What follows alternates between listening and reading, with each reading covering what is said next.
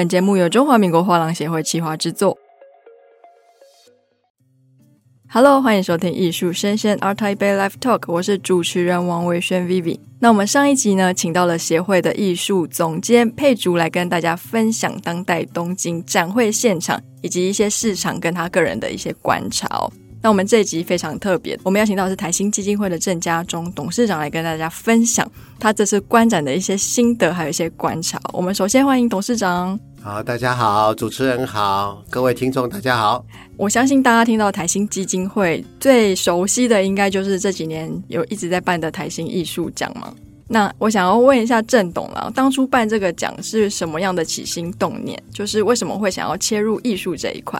啊，这个奖因为不是我办的哈，所以我来来回答这个问题。不过从历史的角度来看，已经有二十几年的历史了。嗯，当时切入这一块的原因很简单，就是当时的艺术所有的奖项里面，对当代艺术基本上是缺乏的。所以当时因为台新银行嘛，叫做台湾新银行嘛，对，所以一定要有一个创新之举。那所以在艺术文化这一个领域，就想找一个可以创新、可以带动台湾艺术的一个领域来进行，所以不会跟人家重复。那不会重复的东西，就是从没有的开始，要做唯一，不要做第一。所以呢，那时候就做了一个唯一的当代艺术奖。那这个奖主要的目的，就是在提名，然后呢评选，应该是说是当年度在当代艺术界的表现里面好的作品。所以这是一个作品奖，不是一个艺术家奖。是。所以一个艺术家，如果他每年都有好的作品，他有机会是重复得奖的，跟一些艺术家奖不一样。哈，这可能你得奖以后。以后就不能再得奖，这不是，所以我们鼓励的是每年有新的创作，而不是说鼓励哪个艺术家而已。所以这是最大的一个起心动念。所以二十几年来一直执行同样的一个策略，同时呢也变成是所有艺术家在作品方面表现的一个最佳的舞台。好，那大概到目前为止已经超过二十年了。我们在去年办了一个二十周年大展。相信你有去看过才对。是，那其实我们台新艺术奖每一年都办得非常的轰动，可以看到很多报章杂志啊、新闻的露出都非常多。其实我也蛮常在国内外各式各样的展会碰到您哦，所以今天就特别邀请您来跟大家分享，这次您在当代东京上对于这次展会的市场有什么样特别的观察可以跟大家分享呢？哇，你这个题目很大哎，啊，你到底要从哪位谈起啊？我们先从市场面好了，从藏家开始。我觉得这一次，因为它的定位是在日本，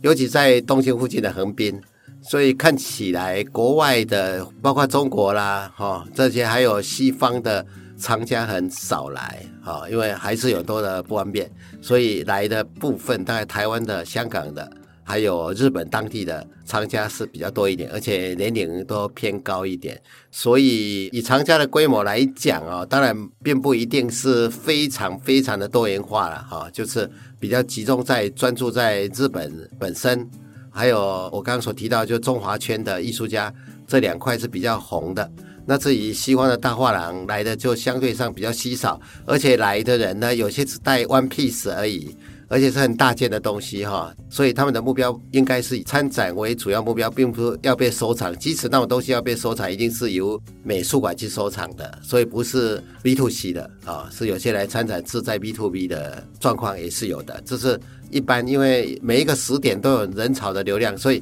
这是我的观察，并不表示说实际上是如何啊。是，因为不同时段有不同人潮，那事实上我们只在东京当代的某一个时段的某一个场域。里面做目视的观察，所以可能也有一些不是很准确。是，那其实这次的展会是由 The Art Assembly 主办嘛，大家很熟悉他办的其他展会，像是我们的台北当代啊、二 SG 都是他们主办。是的。那我其实有在他主办的其他的展会也碰过郑董。那您觉得这次的当代东京跟其他城市的展会有什么样的不一样？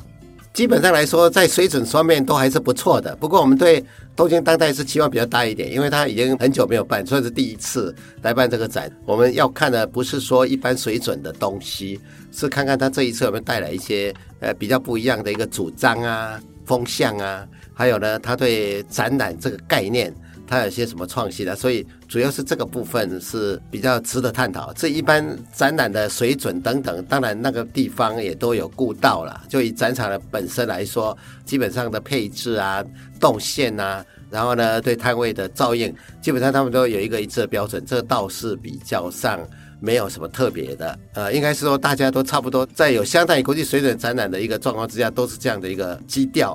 没有什么改变。是啊，其实现在日本有非常多扬名国际跟海外的知名艺术家哦，像是我们的草间弥生啊，或者是奈良美智等等。那今天回到日本本土这一类在全球跟国际都非常当红的日本艺术家哦，在这次展会的现场作品的比例，不知道占比是如何呢？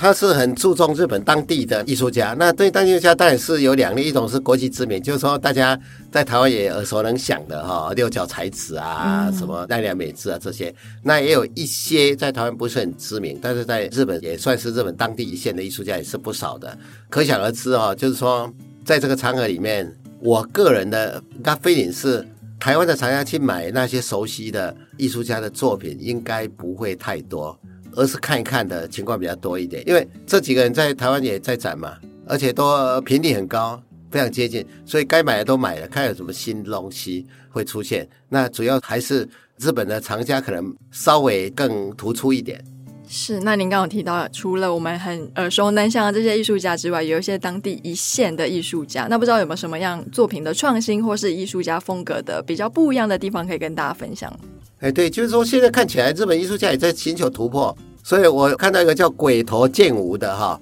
他的作品，他有平面作品，也有装置艺术，他搭配在一起，那他就是很有新意。他的装置艺术是前部呼啦圈做的，不但在日本做，也做到国际间很有名。他有点类似于呼啦圈，就是他的 icon 了，所以他基本上来讲，以装置艺术呢，在国外有相当的曝光率啊。那同时他也有所谓的平面作品，所以。这个鬼头健吾啊，是非常活跃的一个装置艺术家，他的作品呢也卖的还算是不错，所以其实在日本来讲呢，平面归平面，装置归装置，这个情况好像也慢慢的可以打破了啊，可以打破了。那所以这个部分是非常好的一个呃结果。那另外呢，参加过威尼斯双年展的有一些艺术家也是台湾川侯正，还有一个是。盐田裕的作品啊，这两位的作品呢，基本上来讲也都相当的受到瞩目。所以其实日本的藏家跟台湾藏家有点类似的，他希望有一些国际的知名度啊，就是 scale 是国际型的，呃，他们还是会比较上欣赏。那当然自己说有些耳熟能详的那些你也知道，什么奈良美智啊、六角彩子，其实都卖得不错。那因为第一个它也算是国际知名了，第二个在台湾的市场非常的稳。所以呢，连带的，因为在台湾的销售价位什么都有一定的支撑，所以在日本来说呢，也变成日本藏家可能是比较保险的收藏啊。所以大家看起来，日本这一次还是有一些特色，就是在日本的艺术家方面，其实他们的作品的这个形态跟作品的那个前瞻性，多少少跟以前是不一样啊。以前日本比较保守一点的，现在呢，越来胆子越来越大，对。是因为我们台湾人们其实蛮喜欢去日本嘛，我们可以知道它的文化跟它整个社会的风气就是比较保守、比较稳健的，算是态势。他们喜欢一门深入了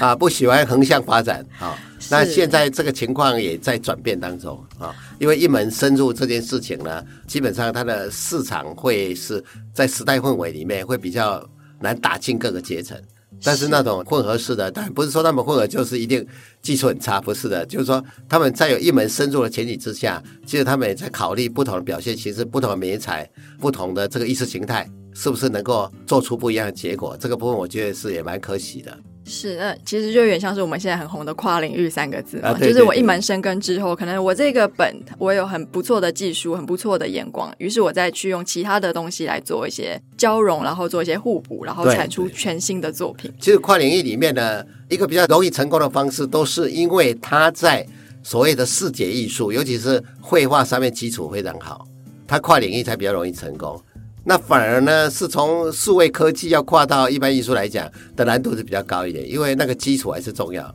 是，就是那个门槛还没有到。我有这个技术，可是我没有以前这些一阶一阶的训练堆叠上来的这个功力。对啊，秋萝卜扛嘛，啊，有那个手路，有些人看他那个画的第一笔，从那里开始就知道他对不对了吧？哈，那就是只有最会画、有经验的人才知道。那一般人反正都是图像没差。哎，是。那我们其实最近有很多的，不管是世界报或者是什么样的艺术评论，有发现一个现象是，艺术好像移到东方来。那东方其实就是日本、韩国、台湾跟中国这一块。那我们这次在当代东京的展会里面，有没有什么华人艺术家让你特别印象深刻？对啊，这个其实台湾带了一些戏都表现蛮不错的，像曾经提名的曾建颖啊，啊、哦，嗯、他的作品非常突出啊。其实他的那个绘画语汇哈是有它独特的地方了，所以其实在整场比较起来，它是比较跳得出来的。因为有些种类的绘画其实是雷同性太高，但是曾建颖他的语汇非常非常的特别哈。那另外这个像索卡的王一雅哈，应该算是中国的艺术家，也做得不错。现在在当场也是我看是非常有人注目哈。那另外亚洲艺术也有很多，包括董小慧啊、新奇啊，都不用说朱铭的东西。这一次也是展会里面比较受到瞩目的，尤其是朱铭已经过世了嘛，所以呢，大家对于过世艺术家的作品都有那个相当的冲动，哎。所以这几个都是非常非常不错的哦。那其实这些东西还包括了吴继聪，吴继聪应该算是卖完了吧，完售了等等。所以我觉得另外一个可以观察的角度就是说，在日本办展以那个市场的特性来讲，其实他们是非常的友善台湾的，而且我们说我们了解日本很多，其实日本了解台湾的也比较多，是是不是？好，所以。实际上来讲，日本的藏家应该蛮有倾向于收藏这个台湾的艺术家，这一点倒是我们在这个艺术家或者是画廊方面可以做个参考。也许日本这个时候比较是对的时候，哦，哎，所以我觉得从这次来看，可以看得出来，就是台湾带去的艺术家受到欢迎的程度应该在中上了啦，中上，中上了，就就很少被忽略掉的，就是在整个平均值以上还。甚至有有这个完售的可能性的哈，这个也是在 top 多少了，所以我觉得这一点导致这一次应该我个人猜想，台湾去参加。那几个画廊应该都是蛮有感受的啊，蛮有感受。对，现在不知道郑董在现场有没有机会跟一些藏家或是画廊交流？因为其实每个国家它艺术收藏的目的其实不太一样，会有个比例，有的是为了投资，有的是因为我喜欢而收藏。那不知道在这次的当代东京有没有观察到类似这样子趋势走向的现象呢？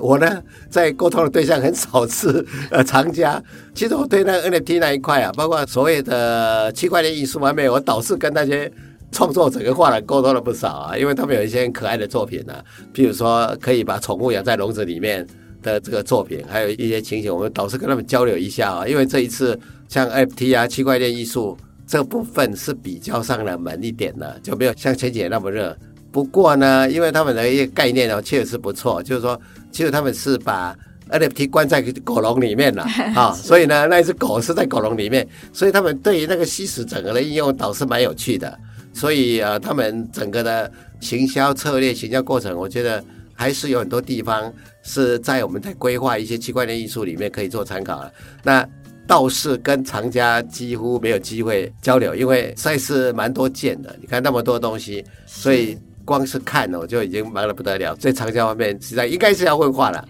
那画廊他们一定会跟藏家有更好的接触。是，那您刚刚有提到，其实台湾的画廊或是台湾的艺术家很适合前进日本市场嘛？那其他海外的、国外的参展画廊呢？对于这次第一次举办的当代东京，您觉得他们抱持的一个什么样的态度？就我所讲的哦，西方的基本上来的很少了，主要的原因是第一个场地很贵嘛，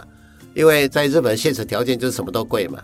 所以成本比较偏高。第二个呢，暑假期间，对于一些希望的画廊都是不太乐意出来展览，因为人手啊等等，他们休假去了嘛，啊，他们不在这个情况。那第三个是他们也不熟悉日本市场了，好，因为过去可能没有太重视日本市场，就正如我所讲的，一两家大画廊，他基本上不是带一堆画来这边寻求藏家，他其实是做一种 B to B 的。行销，他是希望有美术馆级的来做收藏，所以那些东西都不是一般的个人藏家可以挑战的作品，是你也放不下去，那个都是很大件。所以我觉得在西方来说的话，他们对日本市场还是相对上保守的。他们觉得他们要打交道的是艺术团体、艺术馆啊，而不是直接接触个人的藏家。我觉得有这个感觉了。所以实际上，除了一些有特别关系的，例如说策展的朋友啊等等之外，国际第一线的那个大画廊，好像还在比较处于这个试水温的状态，并没有真正把这个东京当代当做一个重点的销售市场来看的。我是有这样的一个感觉。那除了东方的这些画廊之外，应该是说其他世界的都很少哎，就西方的这一块就比较少。那中国的画廊也很少，我看起来就是因为现在很多管制嘛。对，所以还不是那么方便过来，所以反而是台湾代理的中国艺术家卖的还不错啊。对，所以这个我觉得呢，在东京当代来讲，他们也是在摸索阶段，就是说，在这样频繁的亚洲地区的各种的展会当中，到底他们要卡位在哪一块？你像干嘛？前一次的阿巴索香港，然后台北的艺博会办得非常好，然后接着又是台北当代，然后在这个东西，其实重复率是非常非常高了。那一般而言，一个藏家不太可能说在每一个展览他都有兴趣买东西，频率太高了，所以一定会自然分流了，自然分流。那所以我觉得东京当代一部分是靠台湾藏家愿意去日本玩，顺便看展；一部分应该主力是要靠日本自己的藏家的培养。不过有一点，我觉得是日本人把艺术展当做一个类似是长期要推广的政府方面，当做一个国家的那个。文化基本政策在推，所以他们非常的支持这些展会，他提供了很多方便的条件，提供很多美术馆的连接，而这些东西当然啊，连接大家都会连接，可是呢，有政府支持跟没有政府支持其实是差很多的，因为政府提供的条件给那些艺术馆的动机都会稍微高，所以我觉得这个跟台湾不太一样，台湾就是反正私人的展会就是私人的展会嘛，但是没有人把它升高到一个。都市的文化文明跟那个都市呃再造的一个重要环节期，那这个也是蛮可惜。像台湾现在展会这么多，还不是各自为战？嗯，对不对？是。对，政府也没有一个既定的政策，把它重视为重要的一个 milestone。所以我觉得在东京那边可以看到，其实东京都政府非常的用力的。那这一点细节我们不知道了，反正呈现的东西都不会谈到细节。嗯，可是其实如果是更内行的一点，有深入去研究，那就可以无妨注意一下这个日本的市政府他们是如何在跟这些会展行业做结合。那因为台湾慢慢美术馆也多了哈，然后呢展会也多了，所以其实啊，我觉得中华民国画廊协会可以就这一块研究一下如何在。展出的期间能够获得政府方面不是直接的赞助支持，不是这个意思，嗯，而是它在周边方面如果形成一个类似社会品牌，是让它变成一个有民众还有呢国际友人的一个记忆度的一个东西，我觉得是可以努力的。我了解，因为其实很多政府的政策，它会把一些像是影视内容或文化内容当做是一个文化输出的一个很大的主力。可是，其实如果说我们今天办了这个展会，然后邀请了非常多国外的，不管是画廊、展商或是藏家。其实这些人是更直接的接触到我们台湾这个地方的，不管是美术馆或是当地的一些文化。所以如果说政府可以在推动说，哎，我们今天办，例如说台北国际艺术博览会的时候，我的周边不只有一些美术馆的馆际合作，也许是我整个城市可以有文化跟艺术的升级跟加持。这个时候就可以让人家在很短的时间内马上就认识到，哎，这块土地的文化跟一些它的特性。其实哦，市民的幸福感也会提升。所以在日本来讲哦，不只是当地政府，包括文化厅。包括他们所谓的观光厅，大概像我们观光局吧，文化部，他们都把东京现代艺博会视为观光在史事业。观光再使有点像那个大陆力推的文化旅游的一个概念，是就是把它当做是观光的一个重新启动的一个事业。那因为 COVID-19 以后，观光的重新启动是非常重要，所以他们叫做观光在史事业，作为这个环节来大力来做推动。所以呢，他们在举办的时候呢。虽然号称东京当代，那你知道主展场是在横滨嘛，所以它很多跨领域的交流场域，在政府支持之下才会出现。例如说江之浦车后手啊，还有饭店的结合，白景屋的饭店，还有原美术馆，还有深美术馆、新美术馆、a r t i s n 的美术馆，还有东京歌剧院的协助啊，这些东西就是变成是不是办展会的人可以做到的，而且他也没有那种成本去连接这么多的东西。但是在日本来讲，因为他把它当做叫做观光再使事业，重新启动事业。那不晓得我们的政府，台湾办那么多展览，他有没有考虑到它也是一个观光资产，它也是一个吸引所有的人来看台北啊、台中、台南的一个好机会啊，然后也是一种民间幸福感的提升。我觉得这个东西好像没有被具体化啊，嗯、那蛮可惜的。所以从东京大学来讲，我觉得这一点是最 impressive，就是说，其实他们希望打造这个展会成为一种社会品牌，就大家所认同的一个文化场域。是，所以我在讲说哈，艺博会不是叫场地经济，就只是把一个场地经营好，它其实是一个价值观的经济，它把不同价值观的人汇聚在一起，然后共同享受一个大的都会环境所能提供的所有的文化素养。所以这个东西是不太一样的概念，就是说，呃，如果以一个场地的盈亏来讲，这只是一个情形，一个很简单的 business model，但是呢。把一个场地的 event，把一个这一段时间所带来的所有的情况，所以我说要有很多的进化嘛，哈，是要有审美的进化，要有商业进化，啊，要有服务的进化，啊，然后要品牌的进化，啊，这些东西为什么要这么多的进化的空间呢？或者一个展会就变成一个纯卖场，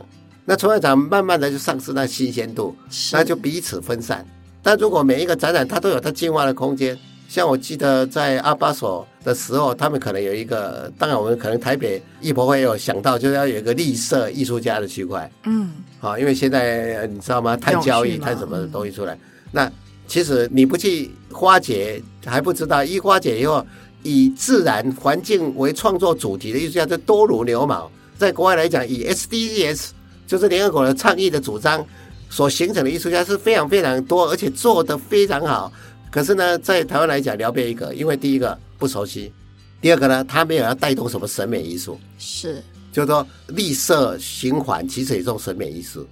怎么样做到？当然有所感动，这这种东西没有进化，没有进化，那所以大家还在谈作品嘛，还在谈传统的交易模式嘛，那所以审美艺术的位移，我觉得是一个艺博会最该考量的，就是说我要带给这个民众一些新的东西。就是让他觉得艺术不止这样，好，那这一点很少是跟商业有关，但是对一个场所经济是非常非常重要。至于商业的进化也是一样，像这一次以东京艺博来，它没有特别针对年轻人的潮流啊去做设计。当然，呃，大家都知道也有一些属于村上隆的，但基本上也是散落的东西，它并没有把它当这个族群。来做考虑，因为这个族群除了看的作品不一样，他还有一些其他行为是不一样。例如说，他们在展场需要询问的问题，他们需要有一些所谓的科技内涵的东西。那其实事实上是应该为这些年轻的藏家有一个好的环境，让他在那里如鱼得水的。否则的话，就是非常普通，是、啊、非常普通，这蛮可惜的。所以在商业模式方面，到底是一眼还是多眼？到底是？针对最有购买力的阶层，还是针对每个阶层最有购买力的这个东西的分析，其实是我们以后画廊协会可以做的，就是这两个概念要思考一下。是，这是我看到了一些状况。是没错，因为其实这需要艺术教育跟艺术价值观，它是需要逐步培养的。它并没有办法告诉你说，嗯、哦，你今天去这个展会，然后你就可以得到什么样的提升。因为每个人进去的时候，我学的东西跟知道的东西其实程度都不一样。对，要怎么样去做分流，然后让他们在每一个展会可以找到属于他们自己的那个小空间、小角落，跟找到他们适合的艺术品或者是艺术家。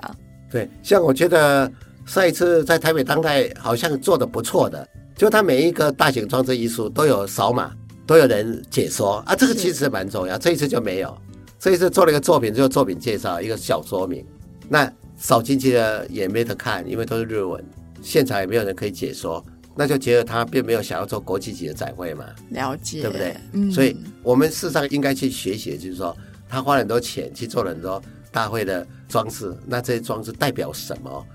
啊？然后让人家能够了解。像我上一次去看台湾的，不晓得是台北一楼还是台北当代。反正你一靠近，就有人跟你做说明，就非常的 user friendly。所以服务的进化也是很重要，是对不对？我们这一次看到最可惜就是说，它其实连接的东西非常非常多，可是呢，我们去之前哦，都要自己哦去登录参观什么东西，然后登录了以后呢，他就是个别个别登录。那比方说，我有五个人呢、啊，只有四个人登录成功，那那一个人怎么办？他没有办法统合，就是说给予这个 group 的登录。好，这是第一个服务上的失算，对不对？因为大部分国外来的人，他不会是单独来，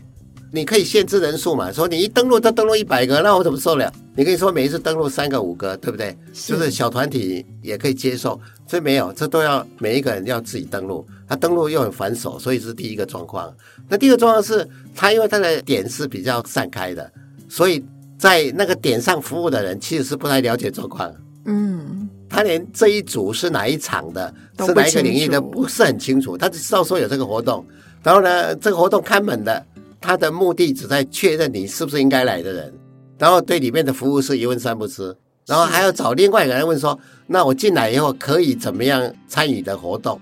那每一站都有每一站的解说员，但是呢，没有人从 A 站到 B 站的解说员都可以哦，了解。所以他没有办法 guide 这些人的情景，所以我们只好自己疲于奔命，还要算好时间哦，因为他每一个点的演出都有时间，是。所以在服务体系方面，其实他因为散布的比较广一点，其实是不完备，而且即使在市中心的馆，也是要个别登录。那这一次我们有一个团是蛮大的团，是疲于奔命，就是说有时候常常是一半人有登录上。一半人没有登录上，那怎么办？那只好取消啊！你不可能一半人进去，一半人不进去啊，对不对？所以还要自己找场馆。我觉得在服务的进化方面哦，他没有提供各种状况的因应，然后呢，回馈速度都很慢啊。我们去问他问题的话，那隔很久才回馈，而且回馈的东西不一定是准确的。